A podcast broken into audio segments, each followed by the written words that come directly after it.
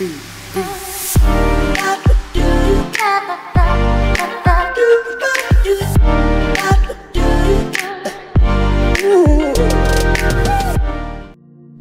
quando lemos a parábola, Jesus está tentando explicar para os seus discípulos é, o reino usando um símbolo natural para explicar algo espiritual, usando o símbolo de um trigo para explicar o seu reino espiritual. E ele vai dizer que esse Senhor, ah, ele veio e semeou a semente do trigo, mas ele vai dizer que durante a noite vem um inimigo e semeia outra semente ruim, e a erva daninha cresce junto com o trigo. E os discípulos começam a perguntar assim: quem é a erva daninha? Quer que nós tiremos? Ele fala: não, não quero. Ah, elas precisam crescer juntas até chegar a hora.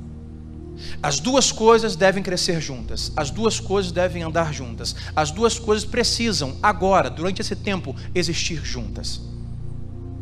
O que foi semeado e o que não foi semeado, por esse tempo, precisam estar crescendo juntas.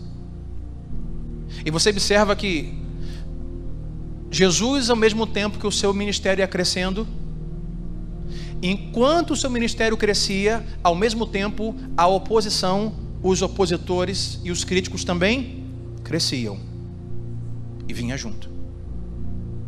Uma coisa puxava a outra. Aí você fala assim, pastor, eu não podia ter filhos. E eu orei ao Senhor, pedi, Deus, dá-me filhos. De repente tentou uma gravidez, perdeu. Tentou a segunda, perdeu. Tua terceira, e você orou. E Deus semeou na sua vida essa bênção de ser mãe, gerar filhos. Aí você agradeceu a Deus, Senhor, muito obrigado pelos meus filhos. Mas o que você não sabia é que algumas coisas vinham junto nesse pacote. E você está falando assim: Senhor, tem misericórdia da minha vida. O que eu faço com esse garoto? Senhor, o que eu faço com essa garota? Porque as duas coisas crescem juntas. A criança cresce junto, mas as demandas financeiras, emocionais, espirituais, todas crescem juntas. Sabe, você ora de repente para uma promoção no seu trabalho. Senhor, eu preciso ganhar mais. Senhor, me dá uma promoção no meu trabalho. Aí você ganha uma super promoção no seu trabalho. Deus semeia na sua vida esta bênção.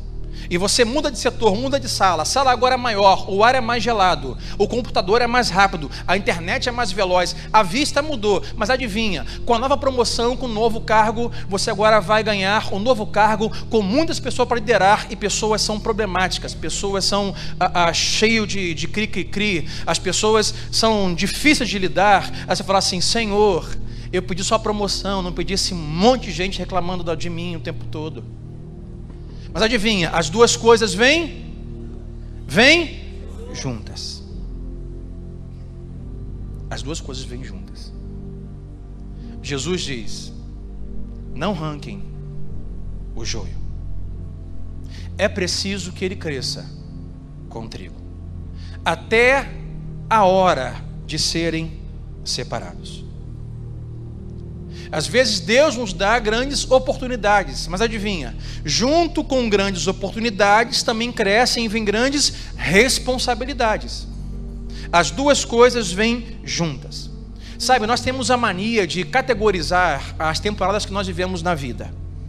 Você de repente começa com alguém e categorizamos os tempos, bons e difíceis, abençoados e difíceis. Alguém vai dizer assim, rapaz, eu estou agora vivendo uma temporada muito abençoada. Olha, consegui abrir minha empresa, consegui casar, consegui gerar um filho, consegui trocar de carro. Ah, eu consegui, olha, estou vivendo hoje uma temporada abençoada. Aí outro fala assim: ih, menino, xiii, já eu. Estou vivendo uma temporada muito difícil. Olha, as coisas não estão dando certo. Sabe, estou com problema na, com meu filho.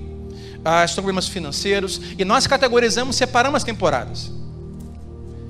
Agora que você perceba isso, é que essas temporadas, elas não andam separadas. Todo mundo agora, ao mesmo tempo, está tendo uma temporada abençoada e difícil. Levante a mão que está vivendo assim comigo nessa noite, levanta a mão. Ah, você olha para algumas coisas da sua vida, rapaz, que benção. Olha para o outro lado, rapaz, mas isso aqui está difícil. Vivemos ao mesmo tempo temporadas boas e ruins, abençoadas e ruins, sabe? Porque não há, mesmo em temporadas de bênçãos e vitórias e alegria e sucesso, não há como você arrancar do meio desse tempo problemas, dificuldades. Eles sempre vão existir juntos. As temporadas chegam juntas. E sabe o que nós fazemos? Nós queremos separar as coisas.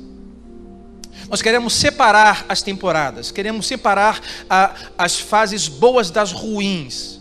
Então, não, ah, bom, agora se abriu um portal e eu agora entrei no, no, no, no, no tridimensional de uma temporada abençoada. Então, não quero problema agora. Ainda da mesma forma, quando nós entramos numa tridimensão, ah, em uma dimensão, em uma temporada difícil, um problema se instalou, a gente não consegue ver possibilidade de, enquanto vivemos a dor e o sofrimento, termos ao redor de nós também coisas boas e abençoadas. Nós sempre queremos separar as coisas, mas adivinhe, deixa eu ensinar nesta noite isso para você: é impossível. Quando nós estivermos com Cristo para sempre em Sua glória, vendo face a face, aí meu irmão, aí lá é só temporada boa.